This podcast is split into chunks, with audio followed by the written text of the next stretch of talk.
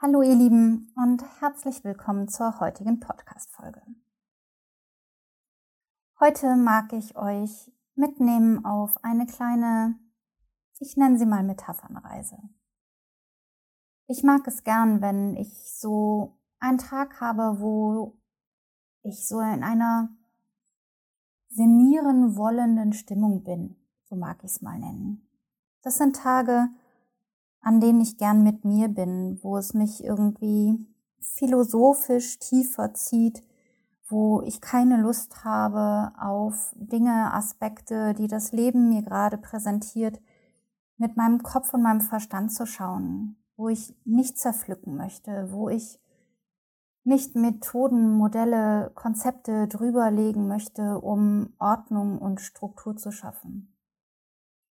Das sind Tage, wo ich es lieber mag, in Spürräume abzutauchen, mich mit meinen Händen zu beschäftigen, Dinge zu tun und mich von der Schwingung mitnehmen lassen möchte auf das, was mir dann während ich etwas tue, gewahr wird und welche Symbolik sich mir da drin zeigt, welche Erkenntnisse vielleicht von alleine auftauchen oder wo ich mich selbst einlade, mit mir drauf rumzusinieren oder zu kontemplieren.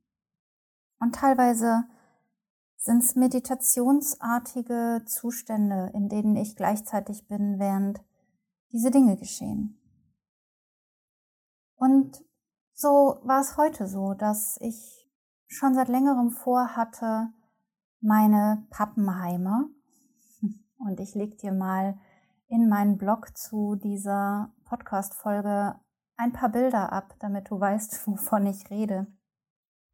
Meine Pappenheimer, das sind ja, Teil meiner Teammitarbeiter, wenn ich Aufstellungsräume mit Leben fülle. Und so sind sie wie Mitarbeiter, stille Mitarbeiter, die, auch wenn sie keine Worte nutzen, häufig viel zu sagen haben. Und diese Pappenheimer sind vor über zehn Jahren entstanden. Ich habe sie als Rohlinge geschenkt bekommen von der lieben Kyra, die sie mir mitgebracht hat, als ich auf der Suche war nach anderen Aufstellungsfiguren, mit denen ich mich wohlfühle. Und so sind aus diesen Rohlingen meine Pappenheimer entstanden. Ich habe sie damals mit Pappe eingefasst, beklebt und ja, über zehn Jahre habe ich sie in dieser Form genutzt und die haben viel mit mir, mit meinen Klienten und Klientinnen durchlebt. Und beim letzten Umzug habe ich sie mit Krepppapier zusammengeklebt und sie standen jetzt recht lange bei Heiko im Keller, weil ich immer noch auf der Suche bin nach meinen Räumen, in denen ich mir und meiner Organisation wieder das Heim geben kann, was ich mir wünsche. Und irgendwie dauert das alles länger, als es mir lieb ist. Diese letzten, ja, zwei Jahre mit ihren Eigenarten haben doch auch ihr eigenes Tempo und ihre eigenen Gesetzmäßigkeiten.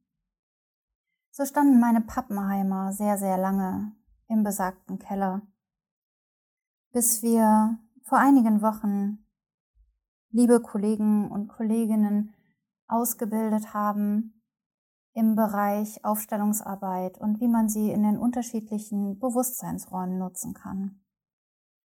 Und da wollte ich sie dabei haben. Irgendwie ging es nicht, dass wir in Anführungszeichen nur mit den wundervollen Symbolen von Heiko arbeiteten, sondern ich musste meine Pappenheimer und meine Woodies mitnehmen.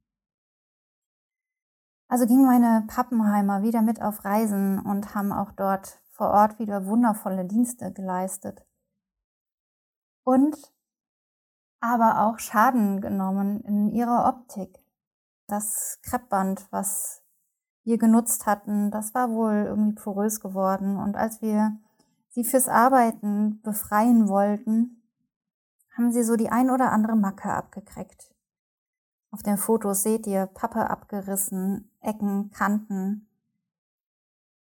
Und ich war ein Stück weit auch traurig, dass sie jetzt so lediert waren und dachte, ah, nee, jetzt jetzt ist es Zeit, sie brauchen eine neue Optik oder sie haben ausgedient. Ich war mir noch gar nicht sicher, haben sie ausgedient oder brauchen sie eine neue Optik. Ich entschied mich in den letzten Wochen für, es braucht eine neue Optik. Und heute war es dann soweit, dass ich den Impuls hatte, ihnen ein neues Kleid zu geben. Und gleichzeitig tat sich diese Schwingung in mir auf. Ich fühle mich gerade sehr tief und sinnierend und bin auch in der Endphase meines Zyklus, wo es mich kurz vor der Blutung sowieso schon deutlich tiefer in andere Sinierräume zieht. Und so kombinierte sich das, mich diesem Zustand, der mich so tief zieht, hinzugeben und gleichzeitig was mit meinen Händen tun zu können, um den Pappenheimern ein, ein neues Kleid und auch ein neues Gesicht zu geben. Und das tun zu können, dafür brauchte es mehrere Schritte. Ich musste natürlich das neue Material besorgen. Ich musste mir einen Plan machen, wie ich das Neue denn dann anbringe. Eine Vision haben davon, wie sie denn dann aussehen können oder würden. Das hatte ich in den letzten Tagen schon vorbereitet. Und jetzt lag das neue Material dort und die Pappen in ihrem alten Kleid, lediert, verschrappt, standen vor mir. Und ich merkte, ich kann nicht einfach anfangen, sie zu entkleiden. Während ich sie da so sah, wurde mir so gewahr, wie viel diese Pappenheimer im Dienst gestanden haben. In wie vielen Aufstellungen sie für mehr Liebe, mehr Ordnung und mehr Erkenntnis gesorgt haben in den unterschiedlichsten Themen. Ich sah eine meiner Klientinnen mit ihnen arbeiten, um sich mit der Vergangenheit, die sie mit ihrem Vater verband, so auszusöhnen, dass es ihr gelang, ihm auf dem Sterbebett beim Abschiednehmen zu begleiten. In nur einer Sitzung mit diesen Pappenheimern ist ihr das gelungen. Welch Dienst im Dienst für die Klientin und ihr Anliegen. Ich sah die unterschiedlichsten Menschen mit den unterschiedlichsten Themen, Privatanliegen, individuelle Innerlichkeit klären, Begegnungen mit Vorfahren, mit der männlichen, der weiblichen Ahnenlinie. Ich sah Visionen, die aufgestellt wurden, Träume, die man schon so lange versuchte zu erreichen und ihnen irgendwie in den Jahren vorher nicht näher gekommen war. Ich sah Menschen in Beziehungsdynamiken, die ihre Partner stellten und versuchten, wieder mehr Nähe herzustellen. Oder aber Beziehungen, die sich getrennt hatten, wo Menschen eine friedvolle Lösung, eine Entstrickung, ein sich bereit machen für neue Wege erreichen wollten. Ich sah Organisationen, die ihre Mitarbeiter stellten, die ihre Unternehmensziele stellten, wir unterschiedliche Abteilungsbereiche ausleuchteten. Wir haben so viele Rückgaben gemacht, wir haben so viele Ressourcen aufgebaut. Wir haben so viele Projektionen zurückgenommen und mit ihnen gearbeitet. Und all das haben diese Pappenheimer möglich gemacht. Zehn Jahre, etwas mehr als zehn Jahre, wow. Und ich hatte plötzlich so eine Demut auch vor der ledierten Optik. Wie viele Reisen sind Sie mit mir gereist, fernab von den Themen, für die wir Sie genutzt haben? Wie viele Kilometer? Sie sind mit mir mehrfach in Spanien gewesen, auf meiner Retreat-Finca. Sie sind mit in VIP-Retreats in kleine Waldhütten gereist. Sie sind quer durch Deutschland an die unterschiedlichsten Stellen zu den unterschiedlichsten Workshops zu den unterschiedlichsten Ausbildungen treue Begleiter gewesen. Ja, sie dürfen lediert sein. Und ja, man darf ihnen ansehen, wie viel sie geleistet und getragen haben. Und während ich dort stand, so voller Dankbarkeit und Demut für all das, zögerte ich einen kleinen Moment, ob ich sie wirklich entkleiden soll, ob ich ihnen wirklich ein neues Aussehen geben soll oder ob sie nicht genauso wie sie jetzt sind, absolut perfekt sind. Ich spürte noch eine Weile drauf rum und folgte dann dem Impuls, nein, sie wollen doch ein neues Kleid. So begann ich das Material vorzubereiten, was ich für das Neue bereitgestellt hatte. Ich packte alles zusammen. Ich begann die erste Pappe zu entkleiden.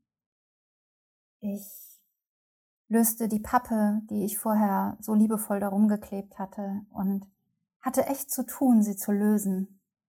Ich hatte mir wirklich Mühe gegeben, dass es nied- und nagelfest hält.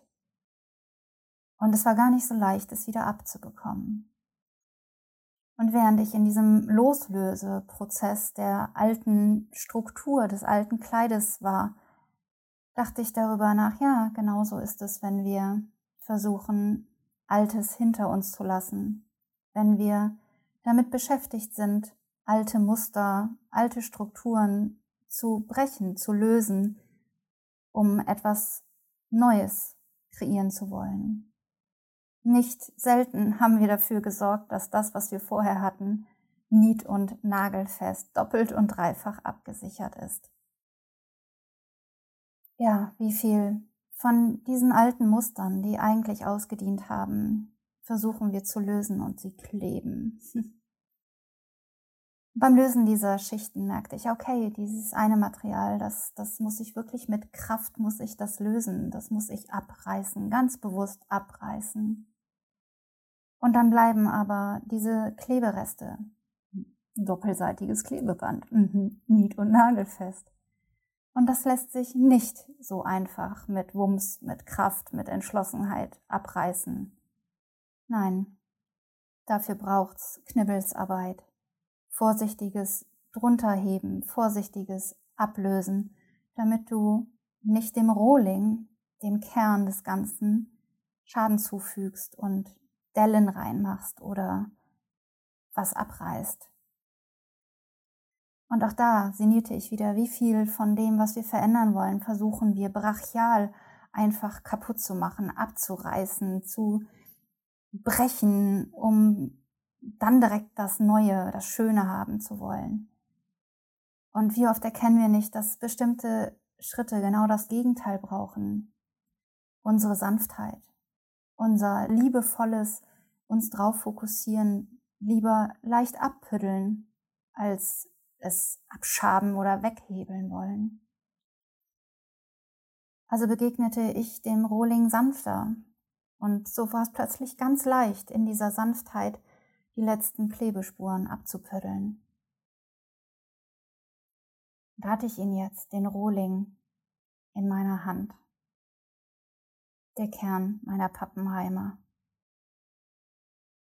Und auch da dachte ich, und jetzt, jetzt wird's neu. Und wieder merkte ich, es braucht diesen kurzen Moment der Achtsamkeit, der Anerkennung des entkleideten Rohlings. Und wieder sinnierte ich darüber, dass wir uns in der Persönlichkeitsentwicklung häufig diesen Moment nicht gönnen, anzuerkennen, dass wir, wenn wir so eine alte Musterstruktur wirklich gelöst haben, abgeblättert haben, dass wir darunter roh nackt sind, dass wir erstmal unbekleidet mit unserem Kern in der Welt stehen oder liegen. Wie viel Achtsamkeit bräuchten wir eigentlich, wenn wir so nackig entblättert sind und noch nicht wissen, wie wird denn jetzt das Neue sein? Wo geht die Reise wirklich, wirklich hin? Und wie wird sein? Wie viel Achtsamkeit braucht es, bevor wir direkt anfangen, uns das nächste überzustülpen und meinen, jetzt wüssten wir, wo der Hase hinläuft und direkt lospreschen, anstatt einfach einmal anzuerkennen, wie viel Arbeit wir auch geleistet haben, damit wir jetzt wieder so roh, so berührbar sein können. Und dass wir uns die Zeit nehmen, achtsam zu entscheiden, welches Kleid möchten wir denn tragen, welche Größe braucht es, welches Material, welche Farbe hätte ich denn gerne, bevor ich mir überlege, wo ich denn dann im neuen Kleid schon überall auf die Bühne treten möchte. Also nahm ich mir entsprechend Zeit, den Rohling zu wertschätzen und habe dann in jeden Einzelnen reingespürt, welcher will denn welches Kleid.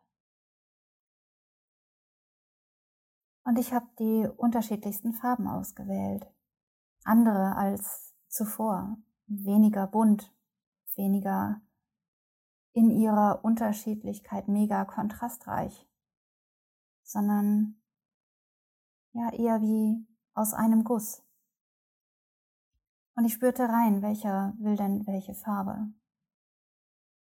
Und ich begann mit denen in Anthrazitgrau, eine meiner Lieblingsfarben.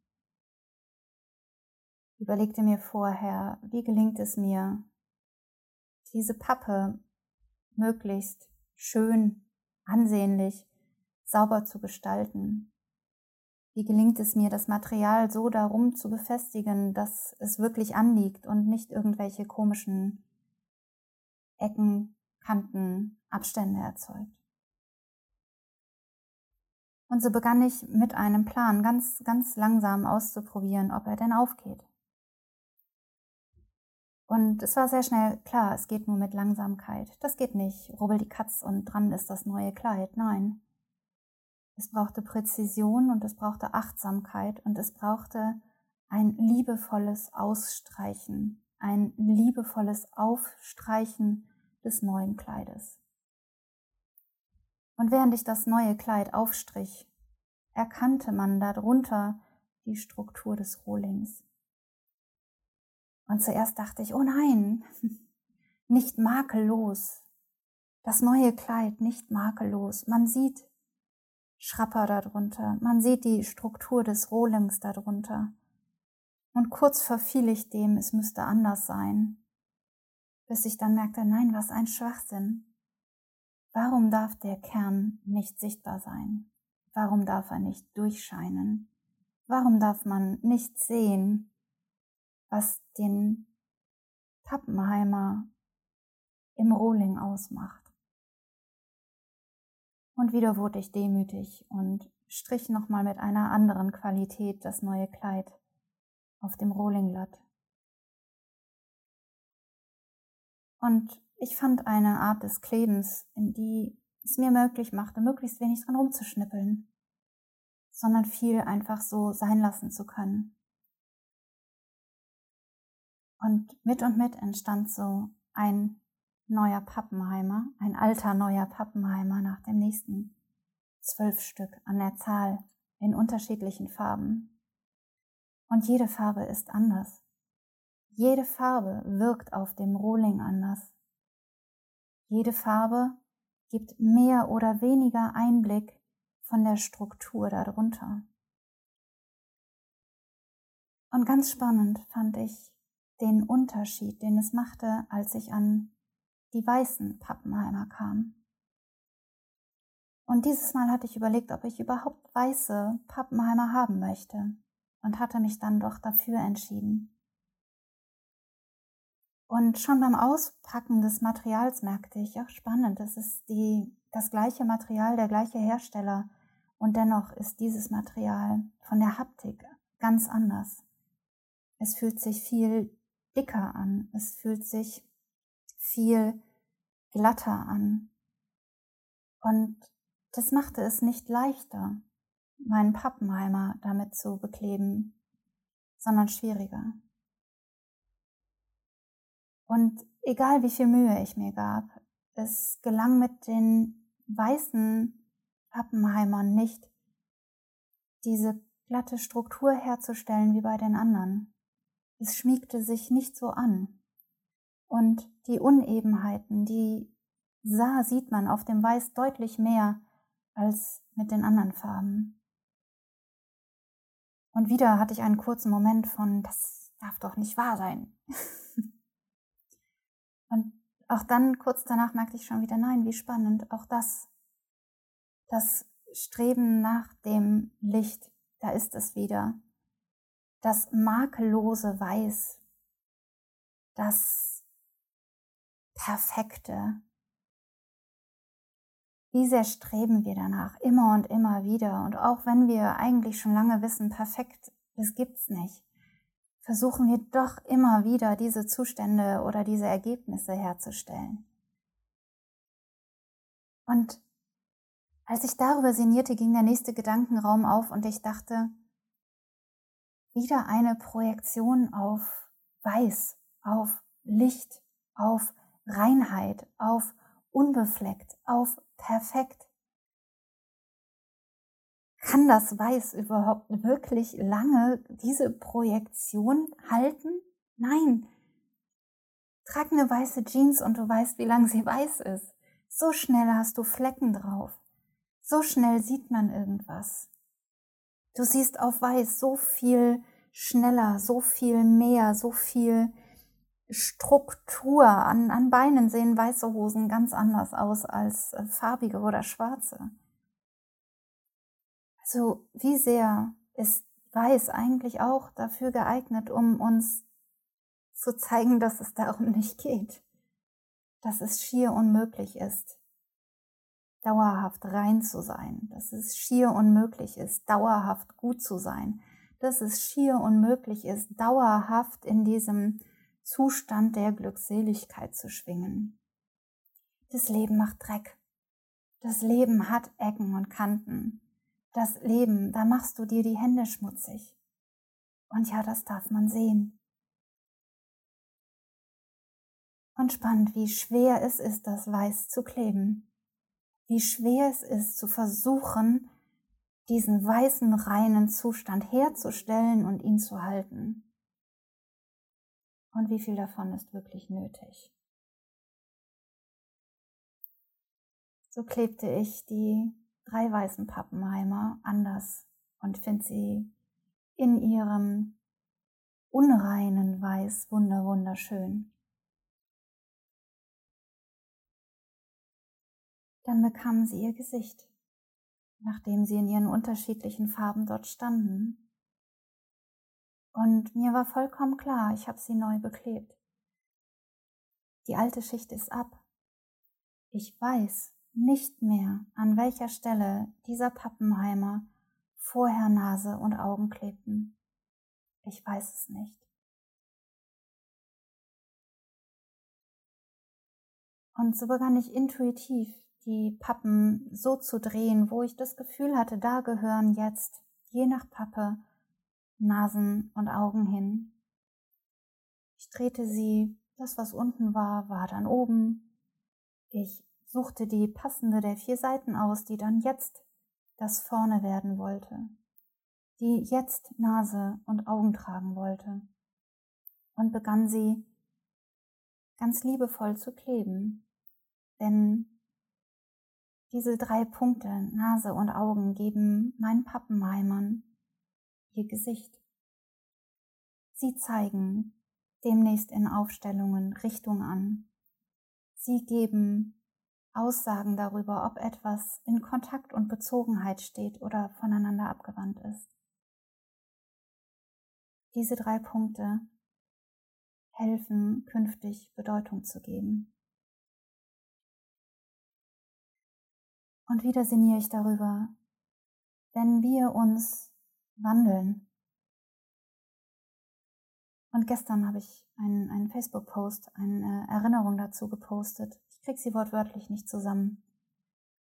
Aber sinngemäß bewegt dieser Post die Frage, wie oft versuchen wir, nachdem wir etwas in uns geheilt haben, indem wir etwas nachgenährt haben, indem wir ein Trauma befriedet haben, wie oft versuchen wir danach als die alte Version von uns das Leben neu zu leben?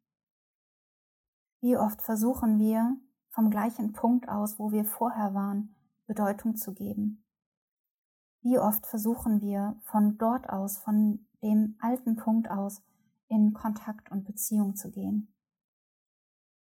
Anstatt dass wir uns erlauben, zu schauen, wer sind wir denn, nachdem wir all das bewegt und erfahren haben?